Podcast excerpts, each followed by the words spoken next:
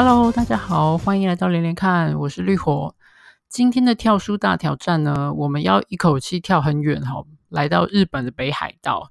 呃，为什么会跳这么远，跑到北海道呢？其实我自己有一点心虚哦。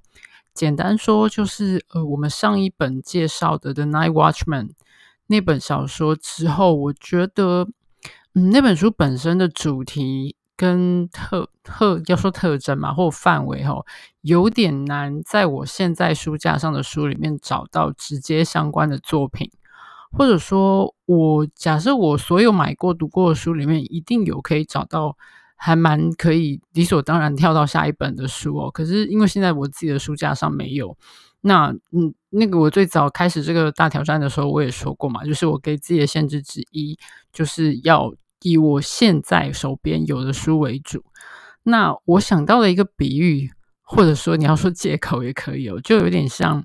呃，我最早不是说我们这个 book hopping 有点像是旅行的时候的 island hopping 嘛，就是在不同的岛之间就是跳岛前进哈。那可是，假设你有去做过类似这样子的旅行，你就会知道，比如说有很多岛，你从 A 岛到 B 岛到 C 岛，可是不是每个岛之间都有船可以来回哈。比如说你到了某一个岛，可能你要去的下一个目的地，它没有船直达哈。那我现在的感觉是有点像是 The Night Watchman，它可能有船可以直达我的某一本想要介绍的书，可是因为书不在我手边嘛，我的感觉就像是。有船班，可是它只有旺季的时候才开。那我们现在是淡季哦，我现在手上手边的书真的很有限，所以算是淡季这样。所以我的我的自己在脑袋里面出现的比喻跟想象就是，所以我们要辗转哈，到别的地方去转转搭船班到下一个目的地去这样。对，那嗯，那为什么选择北海道呢？这个说起来。可以，嗯，要说牵强吗？也许有一点牵强，可是其实也是我个人一直很在意的一个点哈。就是大家记得我在呃上一集讲的《The Night Watchman》的后最后，我有提到，就是说我发现在美国现在主流的论述里面，很少绝少看到跟原住民有关系的，嗯，任何存在哈，几乎可以说是没有看到任何存在。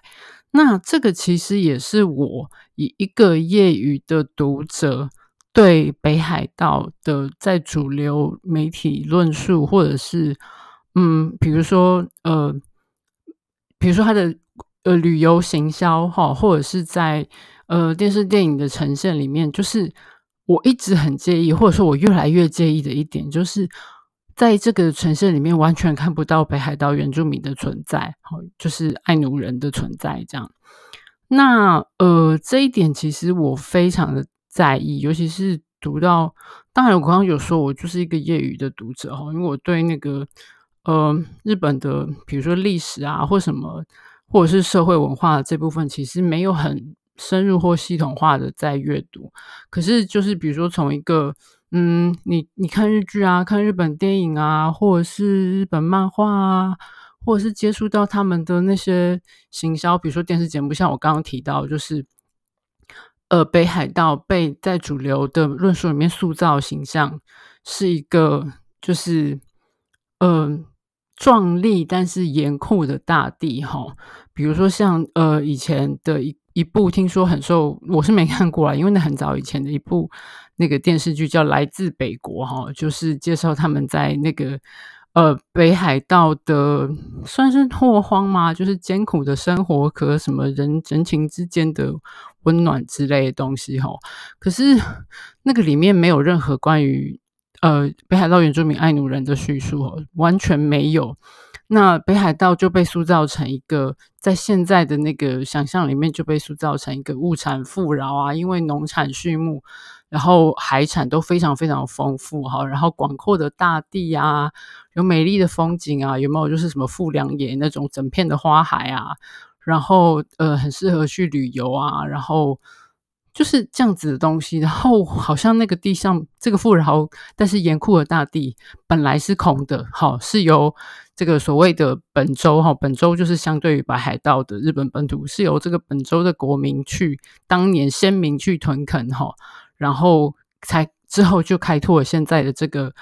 呃，宛如天堂一般的农业大地这样子。然后我对于这个这个主流的形象感到非常的不爽，很简单说就是这个样子哈。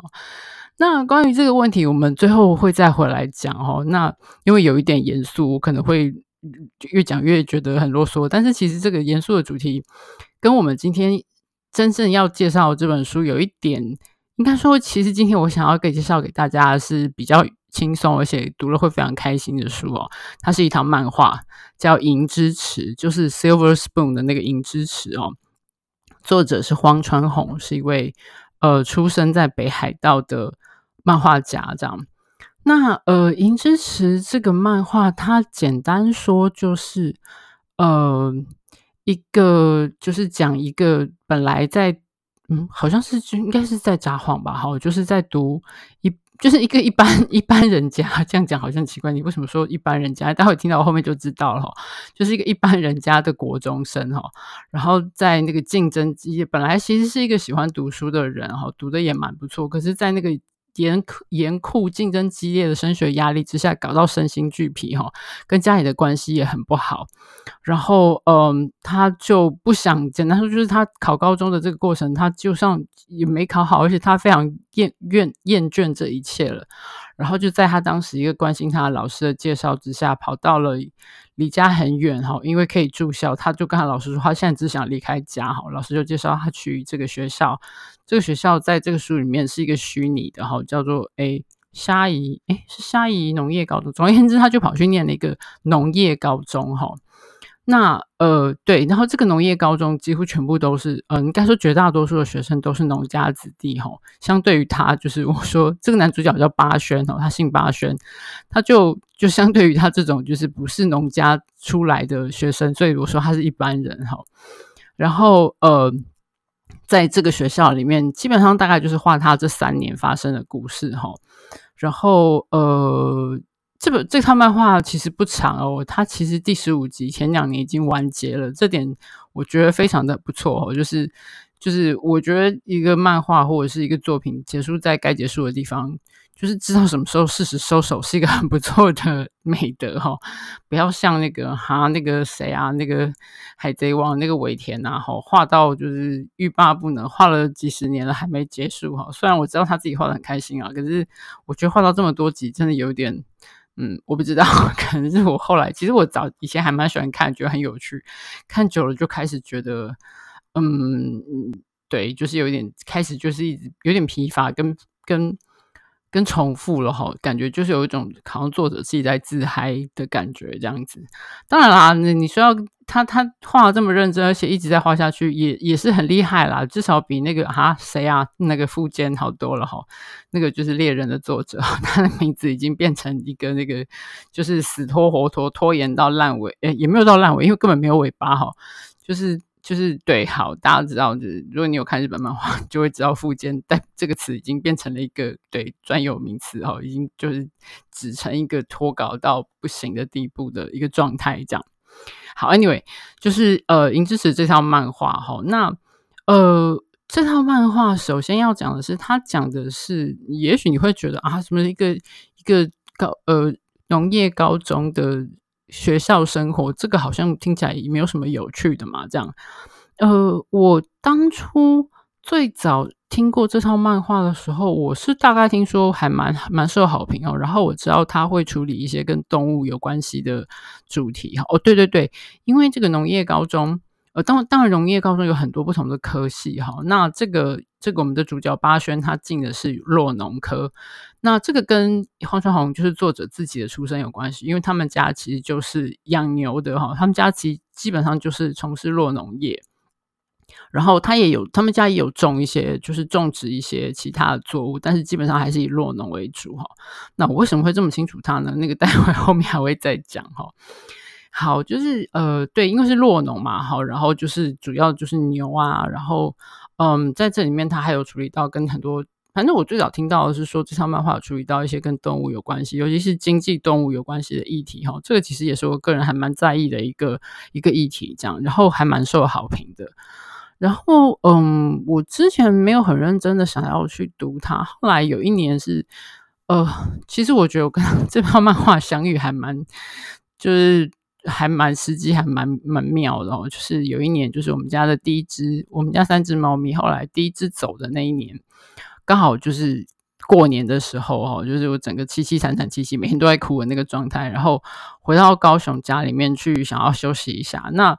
就想要就是做一些别的事情让自己分心，后来想说，那我去租漫画来看好了，就是漫画又很比较多本嘛，对不对？然后看了就会一直嗯，说不要说不用脑，可是就是比看文字的书要容易放松一些。然后我想说，好啊，那我既然没看过这套《影之词》，我就租来看一下好了。结果没想到一看就觉得非常喜欢齁，然后尤其因为这套漫画本身是一个非常轻松，是一个喜剧的调性哈。那呃，里面那些人物的言行都还蛮夸张的，剧情也还蛮夸张的，然后看了整个哈哈大笑哈，然后就非常开心，有点就是有点像是也不能说拯救啊，但是就是在那个那个悲伤的年假好，让我就是过就是靠这套漫画就是有有笑的出来的时候这样，后来就是因为看过了，觉得这套漫画很有趣，后来我就开始自己买哈，我就开始认真的在追，就是那个时候。那时候租的时候才出了几集，后来我就一本一本的，就是接接下来追，就把它买齐了。这样，那刚刚说到说这个漫画它是很喜剧调性哦，当然有一些东西它用一个比较夸张的风格来表现，可是我，后来 发现。有一些事情的好笑点，其实其实就是在于它是真实的哈。可是跟我们一般人，就是我们这些不是农家出身的子弟的经验实在差太多，就会觉得一种夸张的落差跟喜感。比如说，那他在这本书里面就透过，就在他漫画里面，当然就透过巴轩这个一般一般人家出身的一个学生，然后简单 说就是。都市都市怂哈，那个就是少见多怪，就是他他们面临这一切的的惊奇跟不适应，跟各种一开始的那种出糗哈，比如说，嗯，他们开始上体育课啊，然后老师说好，今天体育课就上马拉松，那大家跑校就是绕校地跑一圈好了。想说，嗯，绕校地跑一圈听起来还蛮简单的，可是该校校地广大哈，就是里面还有什么那种什么树林浓密的森林，有田地哈，有畜牧场，有什么的。然后他们该校的校地绕一圈是二十公里。就是你看一下那个叫校地有多大哦，或者说他们每一天的日常，因为他们都要住校嘛，吼，就是，然后他每一天的日常就是一大早五点要起床哦，就是新生进去，他们要就是一大早是照顾家畜的实习，然后就是忙得一塌糊涂，然后忙完之后回去吃早饭，然后可回去上课。那有一些课是学科，有些课是术科，那术科又是要跑去做各式各样的呃农活哈。然后下午的课上完了，然后又要去有有一些课又下午课上完之后又还要再回去家畜实习，他们会轮流啊。你照顾鸡，这个这这个礼拜你们照顾鸡，或者下礼拜你们要照顾什么？然后之后还有呃社团活动。然后身为一个就是这种农业，大家都是肌肉发达的学生哈，那这个学校大概几乎都是呃体力社团哈，各种。几乎都全部都跟体力有关系的社团，然后我们男主角因为就是自己也不知道自己要干嘛，然后又碰到一个有点喜欢的女生，那个学生喜欢骑马，所以他就抱着不纯的动机加入了马术社。哈，那马术社当然就是你除了就是要学会骑马，你还要照顾马哦，所以他要最早开始就是天天去那个帮马是铲大便啊，然后清马厩啊，然后帮忙刷马，就是做各种。简单的就是从头到尾就重体力活这样，然后回到宿舍还发现他有一些精力旺盛的同学在忙了一天之后还在那边打桌球啊，就说这根本就不是正常人在活的，这根本就不是一群正常人在活的世界嘛！救命啊！这什么可怕的学校之类的哈。然后就是看到这些东西，就让我们觉得很有趣。然后当然也有一些就是比较，嗯，也不能说严苛，就像我就呼应到我前面讲到的跟经济动物有关系的，因为在这个学校里面，绝大多数的学生都是农家出身哦，那他们对于动物当然就不会有，就是对于家畜或家禽，当然就不会像有我们一般人这种。的怎么说啊？他们的看法就就都，你要说达观嘛，也很达观，或者说很冷血嘛，就很冷血。比如说，嗯，他有一集就讲到他们实习课，哎，应该应该也是第一集哈。实习课他们就是去照顾小，呃，去看小猪哈。那小猪生出来非常非常的可爱啊，然后就是就是那种可爱到让你觉得可以把抱来当宠物养那种地步哈。然后我们的八轩呢，立刻本来就是一个多愁善感，也不能说多愁善感，就是他是一个想很多，然后心又很软的人哈。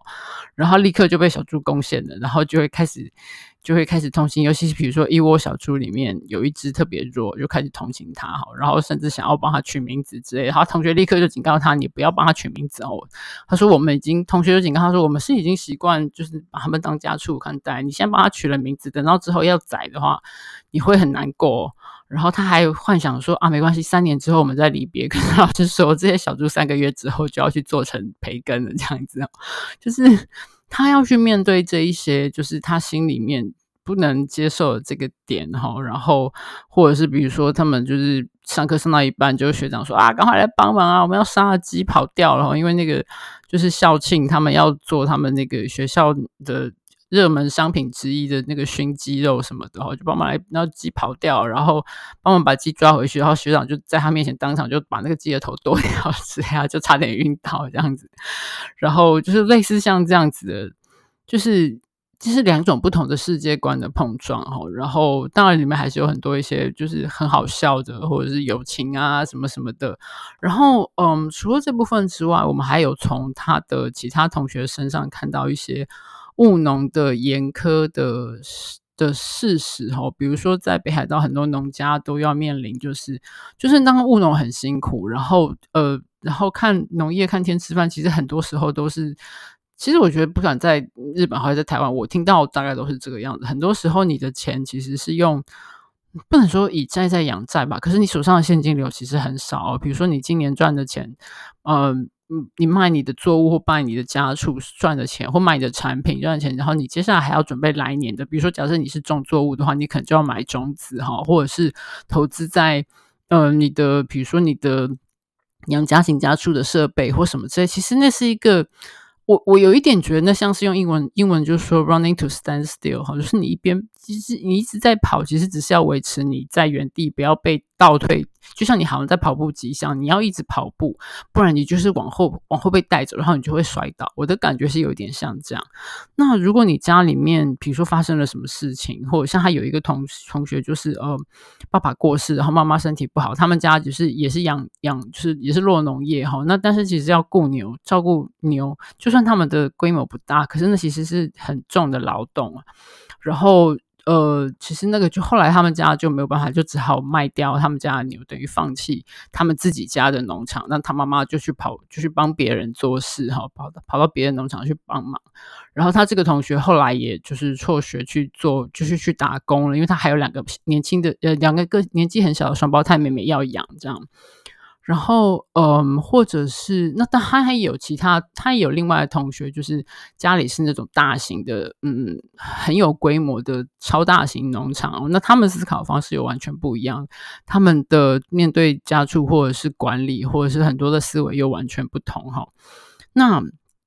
这个主角他就在这边看到了很多不同的样貌之后，他又觉得，他还是觉得。呃，动物的福祉是必要的哈，他不觉得他的那个只是无谓的感伤，可是他也能理解，就是这些在从事这些农业的农人没有办法负担那些多余的感伤。简单说，就是他后来希望能够得到一个，达到一个能够人跟动物都可以得到比较好的。有，就是我们不是只是把动物当成商品，而是在把它变成商品之前，是不是让它可以有比较好的生活？但是同时又不是诚意过高那种很清高说要怎样怎样好。它就它里面谈到了蛮多有趣的例子哈，比如说就是有一些乳牛。嗯，就是后来产牛了，产产乳了一两年、两三年之后，可能就就会被卖去当所谓的废牛哈。就是，但他们又不是专门的乳牛，所以呃，对不起，不是专门的肉牛，所以他们的牛也不是，他们的肉也不是特别的好吃，或者是说他们价值是特别高。可是他就有想说，那我们是不是可以用把牛放到就是需要，嗯。呃，就简单说，就是有点像是放放牛去一块山坡地去，一方面去帮忙吃掉一些我们可能本来要除掉的一些植被，比如说可能是要去那边开垦新的东西或什么之类，好让这些牛有休息的一段时间，然后让他们可以自由的过一段时间，然后同时他们生活的状况比较好之后，他们的肉质也会变得比较好，然后就是。简单说就是一个呃有商业意义的，但是也有人道价值的，类似像这样的利用的行动。就是在这本书里面讲的很多，我觉得很有趣，然后我也很喜欢这个作者思考方式，因为不是只是说用人类的或是农家的角度来自我辩辩解，就是说我们这些动物就是这么一回事哈，就是要就是要这样子对待他们，我觉得这个还蛮重要的，这样。然后嗯、像这个这个点，因为呃。现在，嗯，我现在先讲好了，就是因为像我自己也很关心，就是所谓尤其是经济动物的福祉这个议题，哈，就是在台湾现在就是有少数的团体在推行这件事，可是其实动得非常慢，哈，比比算是比较相对来说有有进展的蛋鸡这个部分，哈，就是生蛋的鸡那种格子笼，在台湾还是主流养养鸡的主流，哈，那其实是非常糟糕恶劣的环境这样子。然后只有少数开始，现在开始推一些人造鸡蛋，比较基本的就是平面饲养哈，至少让他们这样鸡有可以活动的空间，但是可能还是在一个就是呃控制的环境之下，在一个鸡舍里面哈。那比较更高晋级的就是所谓的放山鸡、放牧的，就是让他们有户外的空间可以跑，可以有自然的环比较自然、相对自然的环境去生活这样。那这个是台湾目前少数的进展。那在那个乳牛的部分就更慢更慢哈，就是呃最近才就是才刚好听说也有买到，就是第一个比较符合动物福利的的牧场的牛奶的鲜奶这样子哈，然后呃推行这个这个这件事情的这个。这个社团，这个 NGO，他有在脸书上贴文，结果底下居然跑来了一大堆人，就是在里面啊，你们这些牧场这些蛋鸡其实还是不符合人道啊。你比如说那个蛋鸡一生出来，假设是公的小鸡，立刻就会被杀死啊，或者是呃鲜奶乳牛还我们还是在跟小牛抢。抢抢奶抢奶喝哈，然后而且这些乳牛这些蛋鸡隔不了几年就会被淘汰，就会被杀哈。对，的确是没错。可是我觉得那些然后在那边留言有一大堆人在炮轰这个社团，这个这个在最关注这件事情的 NGO，然后就表示说啊，我现在都喝植物奶啊，怎样怎样，这才是最最对动物最友善的啊。然后我看了之后，我真的超级火大，就是我觉得说。对，就是没错。你可以选择不要吃蛋，不要吃肉，不要吃，就是你可以选择吃纯素哈，这是一个生活方式的选择。我也很尊重这样子的选择。可是我觉得很现实的一点是，全世界几十亿人，你不可能要求大家通通都吃纯素。那既然这个很明显是做不到的事情，那么呃，现在这个世界上还有大量极大量的经济动物，他们的处境就是一个急需要被。呃，看见跟改善的一个重要的议题哈，因为你今天如果说好，我今天吃纯素，我今天不买不吃蛋，不喝牛奶，那你不是消费者，那很简单，这个生产者跟销售者就不需要在乎你的意见，他们根本你的你的你的所谓的抵制对他们来说其实没有什么意义，就是因为对他们是九牛一毛哈。那我觉得，身为我自己是会吃肉，会吃。但会喝牛奶的人，我会觉得，那我身为一个消费者，我就可以，我就必须要用我的，我我会觉得这样子的一个改善，像这样子一个组织的改善，对对这个动物福利的要求的改善，是一个很重要的，在应该要做的事情。那我也愿意用我的消费去支持。那我觉得这是一个很重要的，而不是说，哦，我今天。吃了纯素，我就是我在道德上就高你们一等。可是，就是对你的确，你可以说你的消费没有参与剥削这些蛋鸡跟乳牛。可是，我要说的是，你你既然不买那些东西，你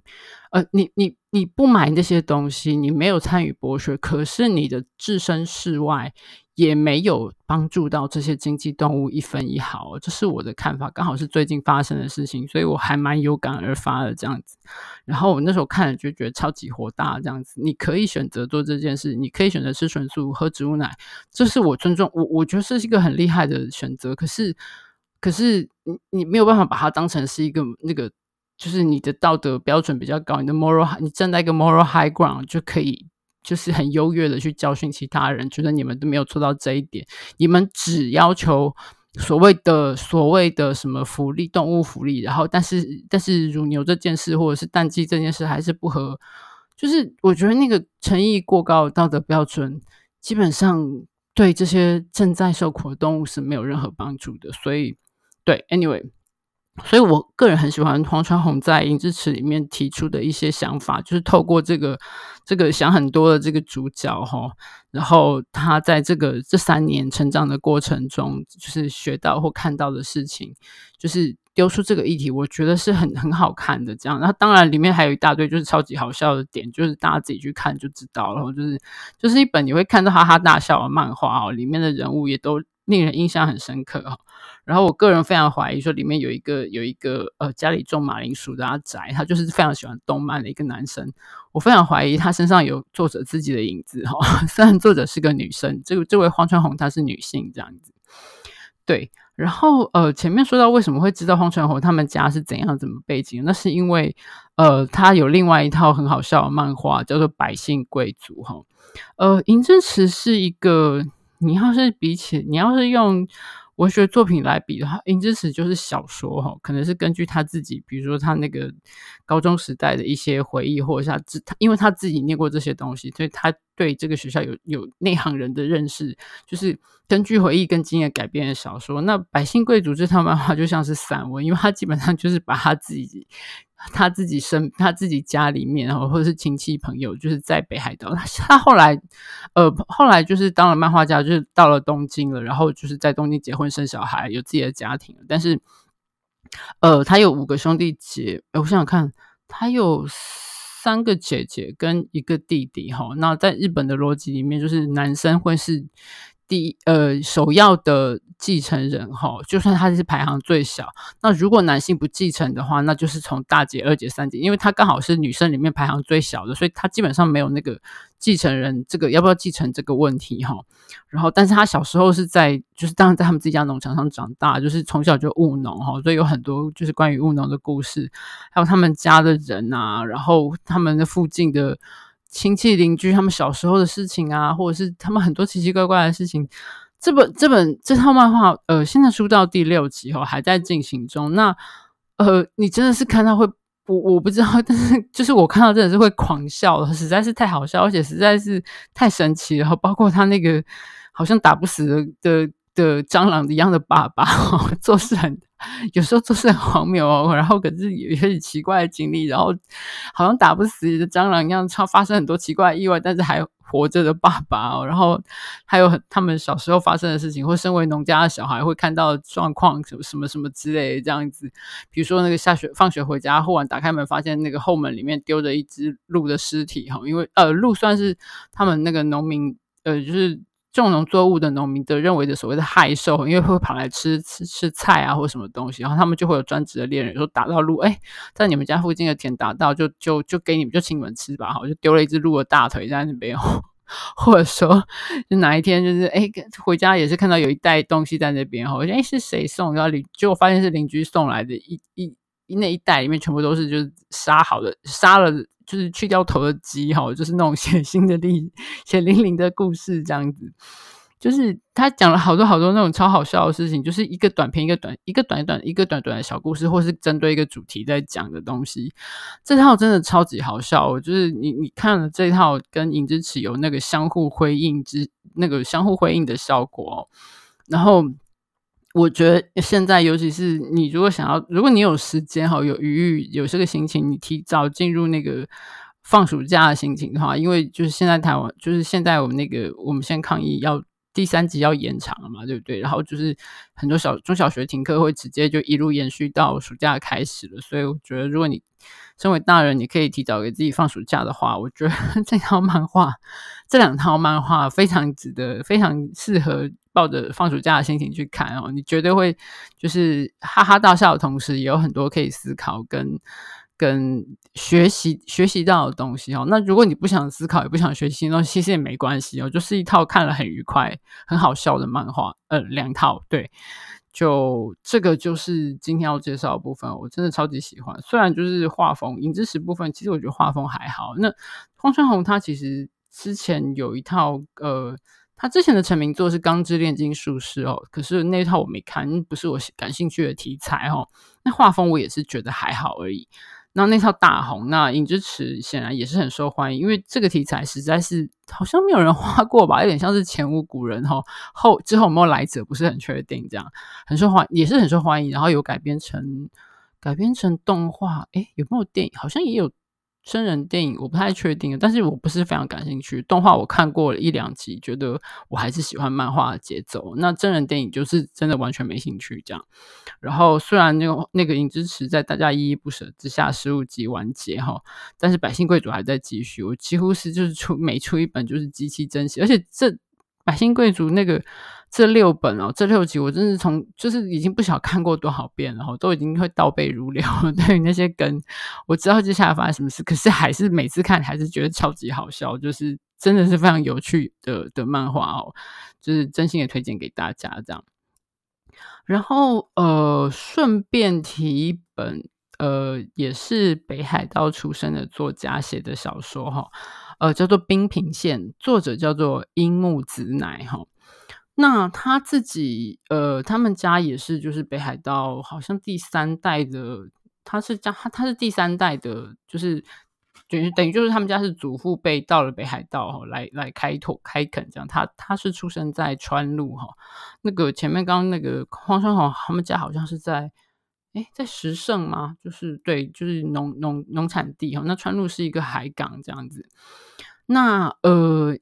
樱木子乃他最早的一个得奖的短篇小说叫《雪虫》哈，就收录在这本《冰平线》的。这《冰平线》是一本短篇小说集啦哈。那《雪虫》是开篇的第一篇。然后那时候看第一次看到的时候，我就有一种莫名其妙的熟悉感哦。虽然他，因为他他那个第一个故事，这个《雪虫》这个故事讲的是那个两个就是呃农家，就是一度离开。一度离开自己的自己家的农场哦，到大城市到札幌去讨生活。可是后来就是好像是呃女生这个部分，呃两个两个年轻男女哦，女生这部分是因为她是养女，然后家里的继承人就是她的弟弟哈、死掉了，那她要回她要返乡，然后身为女生就是她要她的她的职责就是负责招赘哈，然后生下儿子来继承，就是她这一辈要继承，然后她的小孩也要继承这个农他们家的农场这样。那男生是到了曾经在那个札幌工作啊，泡沫经济破灭之后，他混他欠债混不下去后，就回到自己家的的农场上去工作这样子。然后他们两个以前是情侣，然后女生离开女女生离开札幌之后，就是他们俩就分开，女生就回家去遭罪了嘛，然后生小孩继承家业。然后这男生没想到自己有一天也混不下去，回到家了，然后就嗯，因为就是务农，呃，其实这个这一点在那个。那个《影之匙》里面也有提到哈，就是因为 农家产太辛苦，现在越来越少人想要嫁到农家哈。那自己出身农家的女性不想嫁到农家，那当然外外面的所谓一般普通女性就更少有人想要嫁到农家，所以这个继承人跟人力是一个很很实在的强烈的问题哈。那这个故事里面，这个男生就是他，因为也是一直没有看起来没有什么结婚的希望，结果他爸就因为他爸刚好那阵子身体又开始不好，就开始很紧紧张，就是我要看到我的儿子结婚，要有孙子，要有继承人，我才能够安心的。其实还没有到就是重病或要要要快要挂掉的地步，可是就是一生病就你，然后他就心情就开始害怕，然后他就付钱给一个。嗯，算是中介嘛，或者说难听点就是掮客这样子，就是买了一个年轻的菲律宾女生哈，来当儿子的太太哈，就是当他们家的儿媳这样子。然后故事就是发生在这样子的一个背景下，一开始是这个故事的这两个男女哈，就是女生已经结婚了，男生还在那边晃来晃去，他们两个。藕断丝连，还有发生就是肉体上的关系，这样。然后那个在他们家什么那个装牧草的阁楼上面，是这个东西都是在那个呃百姓贵族里面有讲到，然后那个那个场景，或者是包括继承人的问题，都都。因为之前读过就是黄川弘的漫画，就是忽然觉得这个背景莫名的熟悉，这样子哦。只是当然黄川弘没有讲到，就是就是当然就是娶了老婆进来就是要生小孩或者是什么样，就是比较嗯简单说，就是我觉得这篇这篇小说让我有那种就是影之持他们长大之后成人版的的延续哈，就是成人版比较不那么好笑，然后有比较多的呃。呃情欲场面，因为金木直男后来就是被称为是一个我不太喜欢，我觉得我不知道他自己对这个这个想这个 title 有什么想法，就是被称为是新一代的官能作家，因为他的书他的笔下还蛮多就是呃床戏场面的描写，但是我觉得就其实也还好，没有到你、要套上官能小说这种词的地步。Anyway，就是一个成人版的。的的你支持的世界哈，然后这本书里面另外还有一个故事是夏叫做夏之零线哈，也是讲就是因为它就这这这个这本小说集里面有一些讲的是不同的职业哈，包括因为樱木直男听说他们家后来不不务农了，就是有开过一段时间的理发店，所以他这本书里面其实也有。呃，就是以理发店为背景的故事哈，然后后来他妈妈开了一段时间的爱情宾馆，所以他最有名一本的那个直木赏的作品叫做《皇家宾馆》，基本上就是以他成长过程中就是帮忙他们家打扫宾馆这件事情，然后就是留下来的一些印象来来写的哈。所以呃，anyway，就是但是这本书里面除了刚刚讲那个雪虫那个故事以外，另外一本另外一篇那个夏之綾线讲的就是一个嫁到。呃，农北海道农家的一个普通人哈，就是那个女的本女生本来是呃东京人这样子，后来呃就是因为就是工作感情不顺利，然后跑到北海道什么到农家来实习，没有想到就在这边结婚了这样，然后面临到一些，因为她生了第一个小孩是女儿，然后然后婆婆对她的态度就变得非常的露骨的，叫她赶快生第二个，好，然后老公就是整个是困在一个呃。困在一个这个家庭跟这个邻里关系很密切的小地方哦，然后就是看到后来那个那个那个那个整个背景，那个整个故事的背景是让人觉得很闷的哦。还好后来女主角做了一些让我觉得让我觉得有点吐出一口大气的事情，这样子就是。反正 就是因为有过看过荒川弘漫画，对这两本故事，对这两个故事特别有感觉哈。那冰平线这一整本书，我觉得也还蛮有趣的哈。樱木直男，因为嗯，他笔下就是有很强烈的，因为他就是他有说过，他只会写就是他他自己经历过看过的这个环境，所以他全部他我看过他的小说，除了这本，还另外还有好几本我也买过哈。嗯。几乎都全部都是发生在北海道啊，不同的地方。因为她自己后来结婚之后，也有跟着她丈夫就是住到不同的地方。除了她自己出生的川路之外，她有住过很多不同的地方。所以她笔下就是简单说，就是充满了北海道各地哈，包括从川路这样子的一个后来逐渐没落的一个港，到各种那种。二，比如说二货刺客海旁边的小渔村，哈，什么很很冷、很冷、很冷又非常寥落的地方，就在他笔下都都有描写到。我觉得就这个这一点来说，还蛮吸引我的哈。虽然他后来的几本小说，其实我不是那么的特别的喜欢哈。那皇家宾馆那时候看，我印象还还不错，但是因为皇家宾馆现在不在我手边，所以我也也不太确定我。到底的感觉是什么了？我 就是因为那个读已经有一段时间之前了。总而言之，就是刚好冰平线在手边，然后觉得还跟还有蛮蛮有跟那个影之匙跟那个百姓贵族参考参照阅读的效果，还蛮有趣的这样子。然后呃，最后再让我来讲一下刚刚一开始说那个，就是我对于北海道就是原住民好像完全消失在就是这个。我主流论述里面的这一点的很介意哈，其实，嗯，我自己还没有去过北海道，一一直想要去，有有机会去旅行这样子，然后，呃，对那块就是这么富饶的土地，当然是很感兴趣哦，就是充满了，就是也是充满了大自然，嗯的吸引力这样子，然后其实就像我说的，我当我开始注意到，比如说像。在呃，百姓贵族里面有提到，就是说他自己以前在念书的时候，念到一些什么北海道的开拓史啊，那个是真的，那个是真的很严苛哈。那个时候的那些开拓真的是血泪斑斑哈。然后，可是我的印，我的那时候读到后来，就是觉得说，嗯，可是这些原本住在这片土地上的人呢，为什么好像大家在讲到北海道开拓时，只有那时候当初开拓的这些人超级辛苦哈？当然那时候也有一些人是，是在本州混不下去的，甚至是罪犯哈，就逃到北海道去哦。这一点让我觉得有一点点像澳洲，我不知道，可能会可能这是一个不太不伦不类的比喻。Anyway，就是。在讲到什么北海道的辛辛苦苦开拓时，OK，先民是真的很辛苦。可是那那些原本住在这块地的人呢？就像我说的，他们北海道这块大地并不是一个，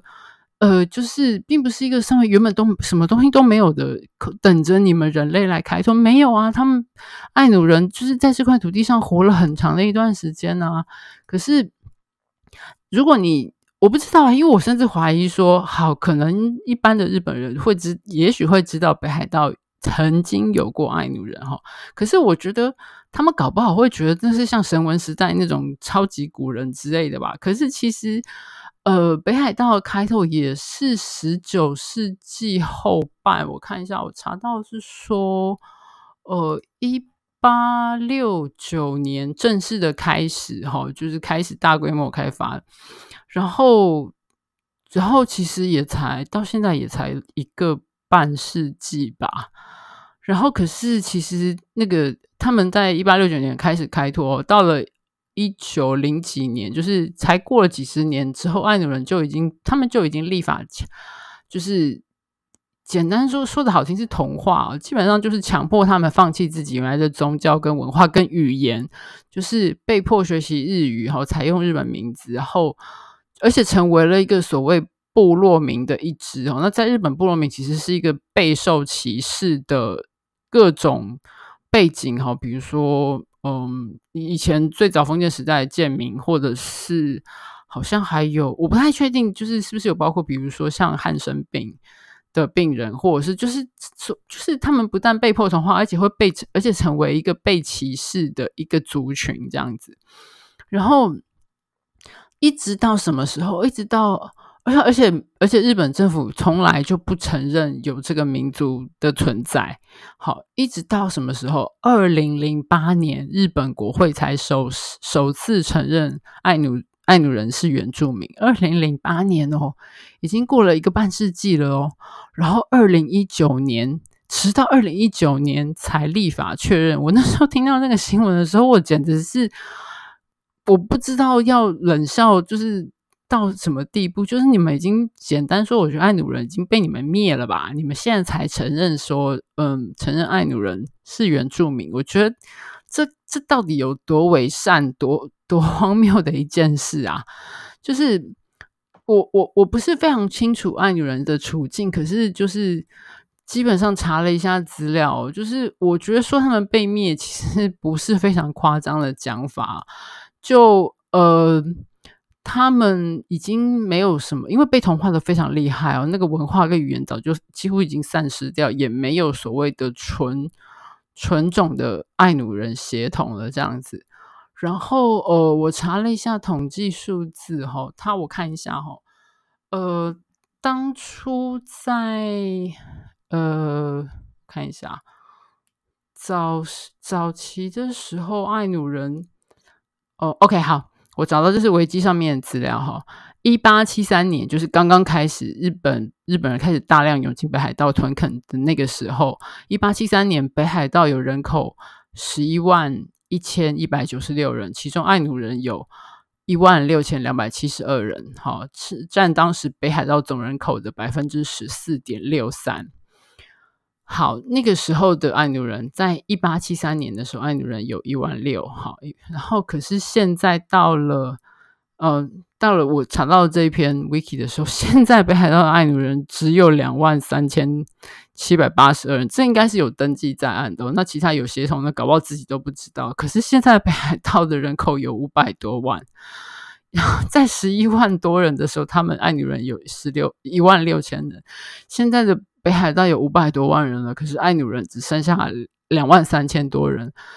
基本上已经就是对啊，我觉得差不多可以说是嗯被灭掉了吧，然后也不被承认他们的存在，就像我刚刚说的，二零一九年才被立法确认，我觉得真的是超级荒谬到一个程度哈。然后，所以我对对北海对爱努人在北海道的